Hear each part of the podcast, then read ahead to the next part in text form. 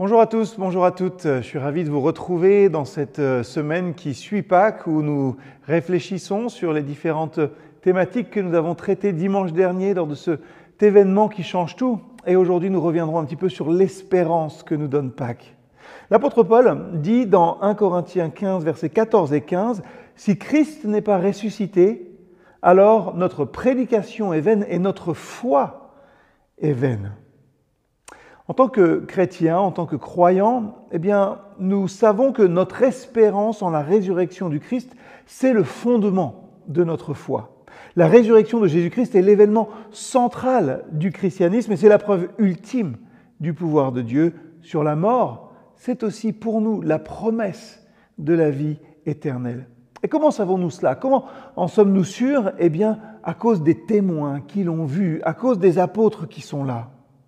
Les apôtres ont été dans le monde les témoins de Dieu. Et l'objet principal de leur témoignage, c'était cette résurrection de Jésus-Christ, fondement eh bien, de la résurrection de ceux qui lui appartiennent. Si ce n'était pas vrai, ils ne seraient pas simplement de faux témoins, mais ils auraient aussi témoigné contre Dieu et contre sa vérité en prenant son nom en vain.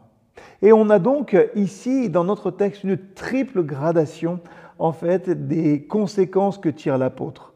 La prédication est vaine, donc la foi est vaine, qui s'appuie sur elle, est vaine aussi. Et enfin, les prédicateurs sont des imposteurs.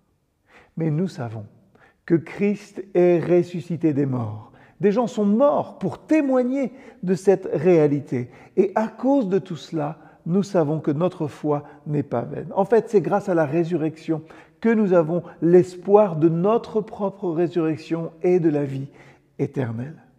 Alors, quand nous sommes confrontés à des moments difficiles dans notre vie, c'est vrai, il peut être facile de perdre espoir.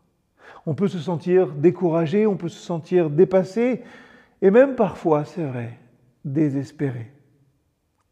C'est alors qu'il nous faut nous concentrer sur la vérité de la résurrection de Jésus-Christ. Ainsi, nous pouvons trouver la force de persévérer.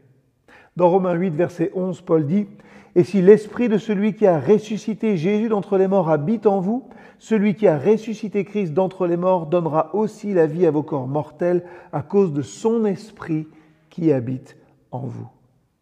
Quand on fait face à des épreuves, souvenons-nous de l'espoir que nous donne cette résurrection de Jésus-Christ. Ayons confiance en la puissance de Dieu pour surmonter même nos circonstances les plus sombres, sachant qu'il est fidèle à ses promesses.